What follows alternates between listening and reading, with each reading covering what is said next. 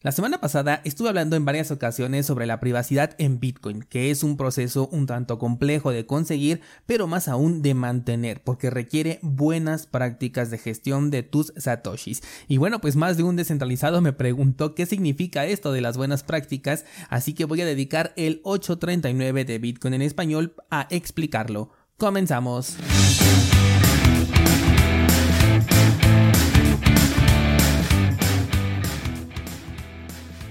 Bien, pues lo primero que te quiero comentar en este episodio es que no soy fan de decir que existe una manera correcta de utilizar Bitcoin. Considero estar del lado de la libertad y sobre todo del el respeto a esa libertad en cuanto a cómo utilizas tus satoshis. Por lo que lo que voy a decir en este episodio son las prácticas adecuadas para gestionar tus satoshis en caso de que quieras tener privacidad. Aquí ya tenemos un objetivo que es tener privacidad en nuestro balance, porque cuando ya tenemos un objetivo concreto, que en este caso es la privacidad, se tienen que seguir ciertas acciones para conseguir precisamente ese objetivo. Ya no es compatible pensar quiero privacidad y al mismo tiempo quiero la libertad de utilizar un servicio centralizado, por poner un ejemplo, porque aquí ya eh, pues no es compatible el modelo de uno y de otro, ¿vale? Ok, comenzamos entonces con la obtención de esos satoshis.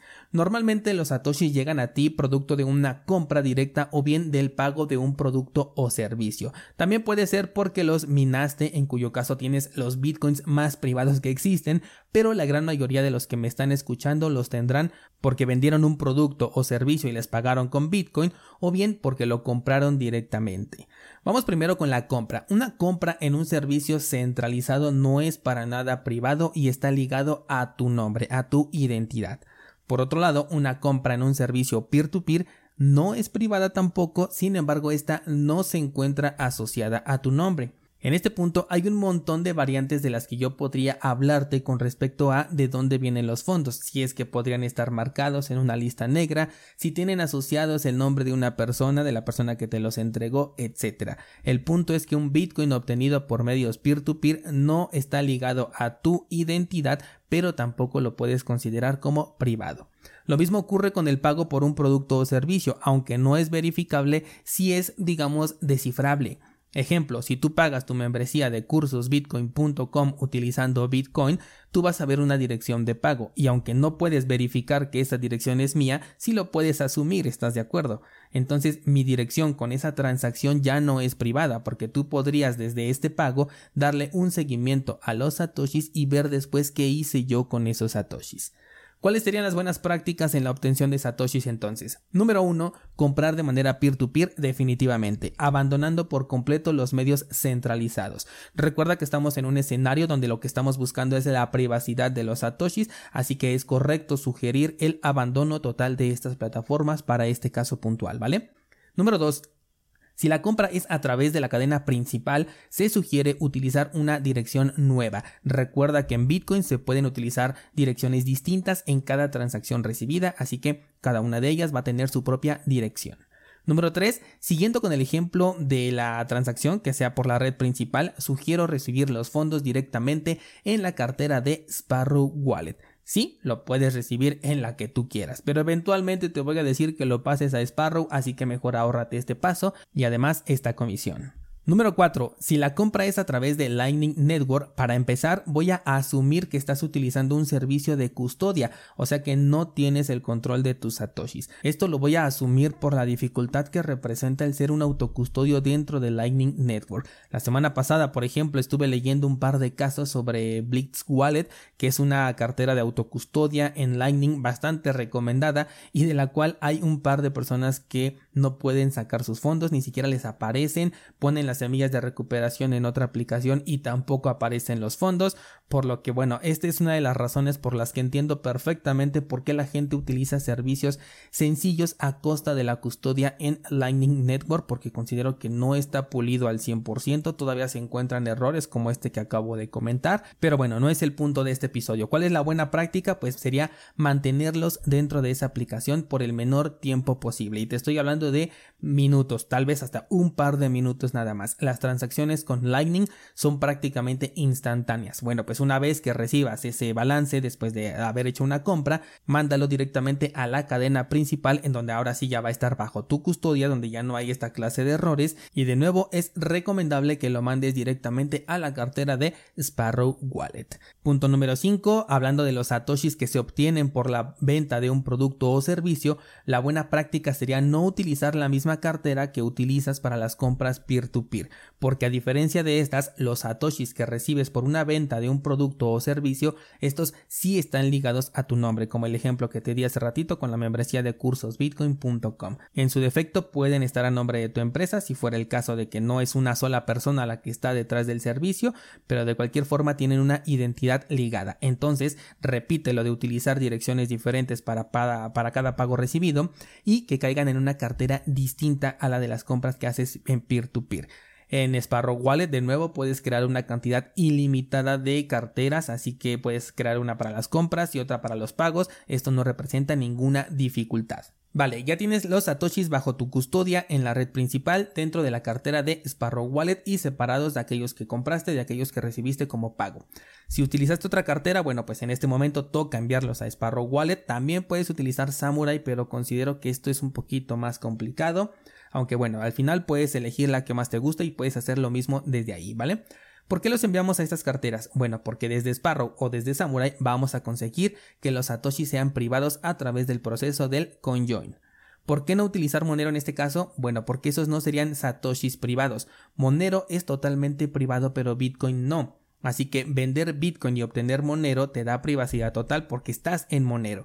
Pero vender Monero para recibir Bitcoin hace que de nuevo los satoshis ya no estén ligados a tu identidad, eso sí está conseguido, pero no son satoshis privados, traen la información de la persona que te los está enviando.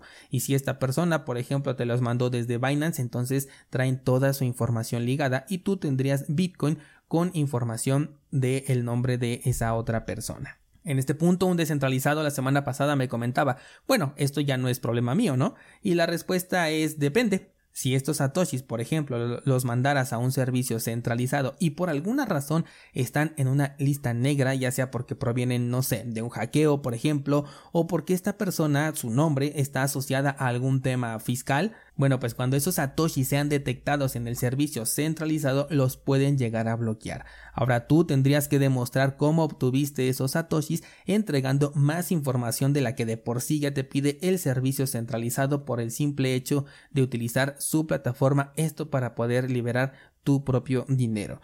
¿Cuál sería la buena práctica aquí de nuevo? Por supuesto, dejar de utilizar servicios centralizados. El ejemplo es para considerar únicamente posibles riesgos, pero como hablamos de privacidad, pues aquí ya abandonamos completamente el uso de estas plataformas, así que no aplicaría para este caso, pero quería mencionarlo, ¿vale? Así es que por eso es que vamos a utilizar el conjoin en lugar de Monero, porque el resultado del proceso del conjoin sí van a ser satoshis privados, que al revisarlos en la blockchain se va a ver que existe ese conjoin y ahí es donde se corta de tajo la rastreabilidad de los mismos. No va a traer información desconocida de, de dueños anteriores, sino que la información visible en la blockchain va a ser precisamente un conjoin.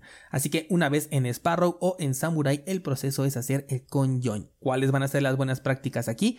Número 1. Juntar el balance mínimo necesario para realizar la operación. ¿Cuál es el balance mínimo necesario? Chécalo en la aplicación que utilices, Sparrow o Samurai, porque igual te digo ahorita un monto y esto lo pueden llegar a cambiar en el futuro, pero normalmente son más o menos unos 100.000 satoshis. Número 2. Después del conjoin, ubica las UTXO ya mezcladas y mándalas a tu cartera en hardware. Pero ojo aquí, cada UTXO que te entregaron de estas, eh, de estas mezclas es independiente, por lo que si tú lo mandas todo en una sola transacción vas a perder mucho de lo ganado en temas de privacidad. La cantidad de UTXO que vas a recibir va a depender del balance que mezclaste. Por ejemplo, si mezclaste un millón y te metiste en los pools de 100.000 satoshis, pues puedes llegar a recibir 10 UTXO. Pero si te metiste en el de un millón de satoshis, puede ser que solamente recibas una sola UTXO. Así que si recibiste dos, vas a hacer dos transacciones hacia tu cartera en hardware. Y si recibiste 10, sí, tendrás que hacer 10 transacciones diferentes. Y en este punto dirás, pero ¿cuánto voy a pagar por tema de comisión? Y aquí vamos con la tercera buena práctica que es revisar las comisiones antes de hacer un envío para que de esta manera lo puedas hacer en el momento más óptimo con la comisión más baja que puedas encontrar Y ya que encontraste esta comisión más óptima, haz tu transacción y lo más importante, elimina este dato de tu mente. No te pongas a pensar en cuánto pagaste en comisiones. Número uno, porque ya sabes que elegiste la comisión más óptima, lo hiciste en el momento más adecuado. Y número dos, porque lo que piensas ganar con esos satoshis debe de ser mucho más grande que aquello que pagaste por temas de comisión. Esta es una barrera que he visto en muchas personas que incluso a veces escatiman mucho con los satoshis pagados por comisión, incluso dentro de Lightning Network, donde de por sí ya son muy bajas las comisiones, y por estar esperando a una comisión todavía más baja dentro de Lightning, repito, se pierden la oportunidad de comprar a precios más bajos. Entonces, por un lado pagaron menos comisión, pero por otro lado compraron a un precio más alto. No le veo yo la ventaja a esto y por eso sugiero sí ser consciente de la comisión que se paga, sobre todo en la red principal pero una vez que se eligió la comisión más adecuada, la más óptima, pues elimina este dato de tu mente y mejor piensa en lo que estás ganando, que en este caso estás ganando privacidad en tus satoshis y además pues vas a ganar una eh, diferencia en dinero fiat. Vale, para ese punto entonces los satoshis ya están en tu cartera en hardware, supongamos que ya pasaron tres años, Bitcoin llegó a 150 mil dólares, nos ponemos ojos de láser en nuestras fotos de perfil y lo que pasa es que quieres cobrar el fruto de tu paciencia es decir, vender tus satoshis para obtener, pues, en este caso puede ser dinero fiat. ¿Cuáles serían las buenas prácticas? Número uno, vender sin duda a través de un método peer-to-peer. De esto no hay duda, ya hablamos de ello. Número dos, algunos me han preguntado si en este momento es bueno hacer el coin control al momento de vender. Es decir, si teníamos, por ejemplo, 5 UTXO, hacer 5 ventas individuales. Y en sentido estricto sí es una buena idea, pero considera lo siguiente. Durante el tiempo que holdeaste estos tres años del ejemplo que estamos haciendo, estos satoshis son privados, están en direcciones únicas y no se movieron de ahí porque hicimos todos los procesos que mencioné hace un momento, ¿vale? De pronto, pues ya pasa este tiempo, quieres vender y juntas las UTXO en una sola transacción. En ese momento no se pierde la privacidad, pero sí se puede saber a través de la blockchain que las cinco direcciones que durante todos estos tres años eh, permanecieron sin ninguna relación entre ellas ahora se sabe que le pertenecen a la misma cartera y por ende a la misma persona, empresa, institución, lo que sea, ¿no? A la misma entidad. Sin embargo, tú utilizaste esta transacción para realizar una venta peer-to-peer -peer con la que tú lo que recibiste a cambio fue dinero fiat. Cualquier movimiento futuro de esos satoshis ya no está en tus manos y es responsabilidad por completo de aquella persona que lo recibe. El cambio de esta transacción en caso de existir, o sea que, que, sea que tú envíes un monto mayor y tengas que recibir un cambio de, de este monto enviado, va a ser recibido en una nueva dirección separada de las direcciones mezcladas y todo esto lo va a hacer de manera automática la aplicación, así que tampoco habría nada que preocuparse. Diferente sería si es que vas a mover fondos de una cartera a otra donde las dos están bajo tu control. Es decir, sigues siendo dueño de estos satoshis. Ahí sí que es recomendable que cada transacción corresponda a una UTXO, pero en el caso de que estés realizando una venta en donde ya no vas a ser dueño de esos satoshis, podría llegar a perder relevancia el hacer coin control al momento de hacer esta venta. ¿Vale? Así es como cubrimos entonces el proceso desde la obtención de satoshis hasta la venta de los mismos con privacidad. ¿Suena complicado? Sí. Pero ¿es realmente complicado? La verdad es que no, para nada. Es un proceso que tienes que hacer una vez cada determinado tiempo. Este tiempo va a depender, bueno, pues de cuántas compras de satoshis hagas, por ejemplo, al mes, no sé, o de cuántos pagos recibas por tu, em, por tu emprendimiento o tu negocio. Por ejemplo, en mi caso, una vez al mes, más o menos, a veces cada dos meses, hago este ejercicio y sin contar el proceso del conjoin, me puede llevar aproximadamente unos 10 minutos hacerlo. Estoy quitando el proceso del conjoin y de los tiempos de espera porque, por ejemplo, tan solo la espera del conjoin sí puede llegar a tardar algunas horas dependiendo de la liquidez que exista en el momento en el que lo hagas. Pero es un proceso automático que simplemente puedes dejar ahí haciéndose en la computadora sin que tú estés eh, ahí, revisándolo. Los 10 minutos que menciono son realmente en los que yo estoy interactuando con la computadora y eliminando todos los tiempos de espera en donde no hago ni puedo hacer absolutamente nada porque por eso son tiempos de espera, ¿vale? O sea que si el proceso completo puede llegar a tardar bastante tiempo, pero lo que tú realmente tienes que hacer así pegado en la computadora, yo creo que con 10 minutos es suficiente. En cursosbitcoin.com hay contenido en video sobre cómo hacer cada uno de los procesos que mencioné en este episodio, con Join, Coin Control, incluso utilizar Monero, aunque ya te expliqué las diferencias entre uno y otro, cómo utilizar Sparrow Wallet, cómo utilizar Samurai Wallet, Whirlpool, gestionar UTXO por separado, todo todo esto que mencioné lo encuentras ahí. Ahora, si te interesa que haga contenido paso por paso del proceso completo, tal como lo expliqué aquí en este episodio desde la compra, el holdeo y la venta, pero todo esto en video, házmelo saber y me pongo a trabajar en ello, ¿de acuerdo? Bueno, pues cualquier duda que tengas al respecto, ponte en contacto conmigo o bien escríbela en el grupo de Discord, donde la comunidad también te puede ayudar a resolver esta y cualquier otra duda. Eso sería todo por el día de hoy, muchas gracias y hasta mañana.